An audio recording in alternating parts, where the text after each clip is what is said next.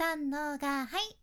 声を仕事にしています。現役フリーアナウンサーの幸あれ子です。話し下手からフリーアナウンサーになれた幸あれ子があなたの声を生かす話し方のヒントをお届けします。声を仕事にするラジオ。1年間の無料メール講座。池早メルマガの提供でお送りします。今日も最新の海外ポッドキャストトレンドから人気の秘密をシェアさせていただきますね。今回もインバードという海外の YouTube チャンネルからの情報です。トレンドは海外から日本に入ってくる件。今のうちに海外の音声メディアのトレンド知っておきましょう。仕事先の雑談のテーマとしてもぜひご活用ください。海外のポッドキャストのトレンド後編。早速1つ目からご紹介していきますが1つ目。パラノーマルアクティビティ。これ超常現象のことですね。人間はなんで超常現象が好きなんやろうね。あなたはお好きですか？人ってこう昔からなぜか説明できないものとか理解できないものを好む傾向があるそうでして。例えばお化け屋敷とかゴブリンとか陰謀論とか謎の誘拐事件とか UFO とか吸血鬼とかさ、うん、なんか知らんすごい魔術とか めちゃめちゃ種類ありますよね。でこれポッドキャストで言うとね例えば「 Supernatural with Ashley Flowers」というポッドキャストがあります。毎回一つの超常現象を取り上げてその話を深く掘り下げてリスナーをミステリーの世界へ誘うっていう形じゃんけどやはりこのテーマだったら音が大事じゃんね BGM とか効果音すごく大切です実は私も本業のラジオ現場でホラー系のドラマに挑戦したことがあるじゃん。去年の夏やったと思うんやけどディレクターがめちゃめちゃ怖い感情を引き立てる感じの効果音をいろいろつけてくれて、まあ、生放送でお送りしよったんやけど一番効果音が際立った時にいきなり私の声がオンエアに乗らなくなってディレクターもなぜかいろいろ機材の操作ができなくなってしまって放送事故になりそうになったことがありました。これマジなんです。それ以来ホラーものは扱っていません。はい。信じるか信じないかはあなた次第です。でもこれ本当なんです。なんでやろうね。なんでやろうって言いながらちょっと怖いけんホラーものはやめとこうって言ってるんですけどどうなったんでしょうか。まあ、とにかく効果音ってすごく大切なエッセンス。こういったテーマを取り上げようと思ってる方はそういったところにもこだわるのはいかがでしょうか。では気を取り直して次に2つ目。都市伝説。2つ目は都市伝説です。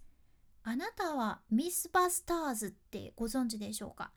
これねアメリカで2003年から2018年まで放送されとった超人気テレビ番組なんやけど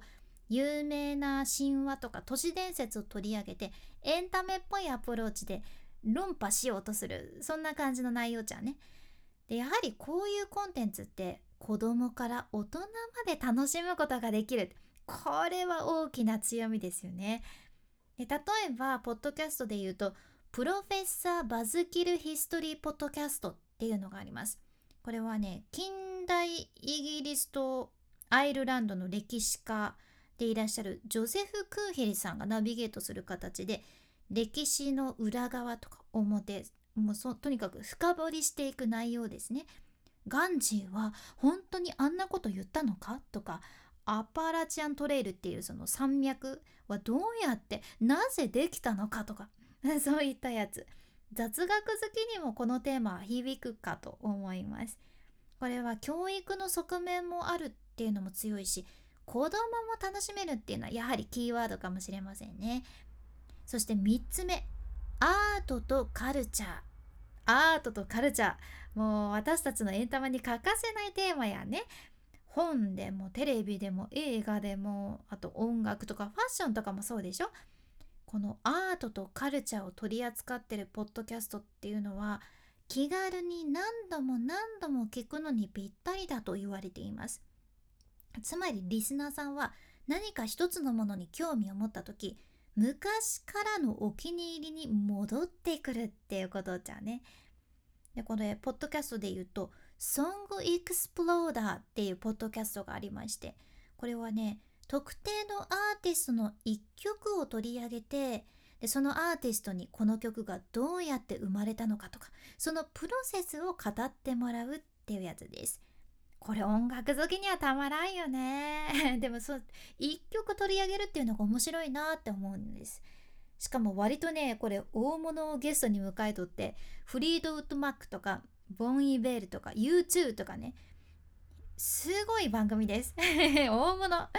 でこのソングエクスプローダーの面白いところが各回のマーケティング方法これユニークなんですよマーケティング方法登場するアーティストのイラストを掲載するっていう方法をとってるんですね。これもファンにはたまらないじゃないですか。だからアートとカルチャー幅広いからこそいろんな角度でマーケティングするのも大切なんやなって学びました。では4つ目いきましょう。4つ目。アクティビズムですね。アクティビズム。これはこれからも衰えることのない成長し続けるジャンルと言われています。アクティビズム。このポッドキャストはいわゆるフェミニズムとか平等性とかあと気候変動への対策とかそういった社会問題を取り扱っています。こういったテーマだとリスナーに特定の何か物事を紹介したりすでにその分野に精通しているリスナーが最新情報を得たりとかあとまだ知られていない謎めいた部分を深掘りするのにぴったりだそうです。例えばねポッドキャストで言うとサステナバボーっていうポッドキャストがありましてこれねホストのオルさんとデイブさんでいいのかな？お二人が世界でちょっと情報がありすぎてわからなくなっちゃってるエコに関するニュースをしっかり整理して地球を救うための真実を追求するっていう内容でね毎週配信毎週配信されとるじゃんね。でこういったポッドキャストもありますしもう一つは活動家オーガナイザーでもいらっしゃるディレイ・マク・ケソンさんですね。ディレイ・マク・ケソンさんによるポッドキャスト「ポッド・セーブ・ザ・ピーポー」っていうのがあります。こちらではニュースとか文化と社会的問題についてインフルエンサーとか専門家たちのコメントそれからインタビューを交えて分析する形を取られていますこういったのもあるじゃんね。あと、フェミニズム系のポッドキャストもたくさんあるんです。こういったテーマは、それなりにリスナー自身も意見を持って聞いとる場合が多いけん、特に SNS との連携が大切やね。そういった意味でこれからも海外の SNS トレンドもしっかり押さえておこうっていう、そういった風にこちらでは情報シェアされてました。では最後の5つ目、オーディオドラマ。ポッドキャストの選択肢の中で一番見落とされがちなのがオーディオドラマだそうです。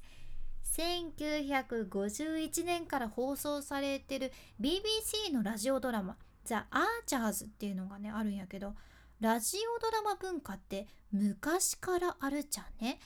あなたは聞いたことありますか？どうでしょうか？私は本業で実際にやっています。ラジオドラマ楽しいですよ。このね、まあ、オーディオドラマとも言いますがオーディオドラマは架空の物語でミュージカルからもうホラーまでいろんなジャンルの作品が連続して放送されてます。で例えば「The Truth」っていうポッドキャストがあってこれねだいたい10分から20分ぐらいのショートストーリーで出されとるじゃんね。これが結構現代的な感じで劇場で訓練を受けた俳優さんたちがもうされてるんですよ。本格的ですよね。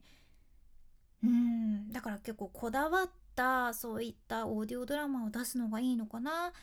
実は私も本業でラジオドラマをねしていて私が脚本書きよるんやけどラジオドラマ結構反響はあるんですよ。これがまた1話完結やなくってシリーズものにして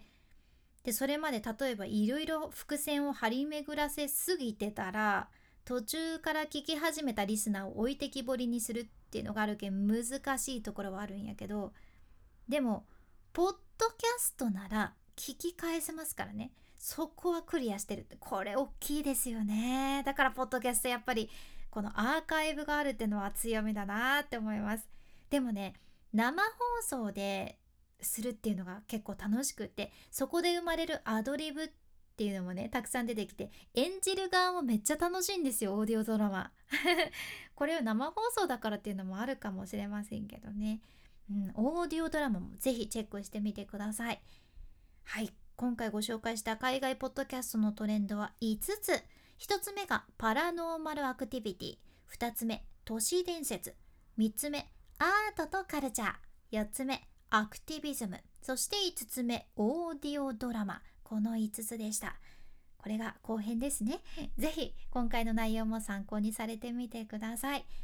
今回の内容と合わせて聞きたい回を画面スクロールして出てくる概要欄エピソードメモに入れています。今日は2022年海外 SNS マーケティング重要なデータ5選という回です。ポッドキャストもやけどこれからの時代に絶対に欠かせない SNS マーケティングを先取りするっていうそんな内容です。こちらもぜひ今日合わせて聞いてみてください。さらにこのラジオのスポンサー池早さんの無料メルマガのリンクも一緒に入れています。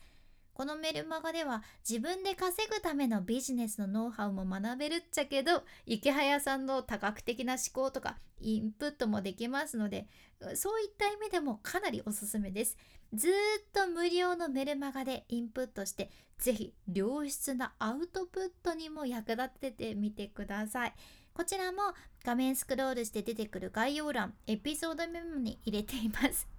エピソードメモがこんな噛むってすごいですね。エピソードメモに入れています。はい。私にも、君にも幸あれ。ではまた。博多弁の幸あれ子でした。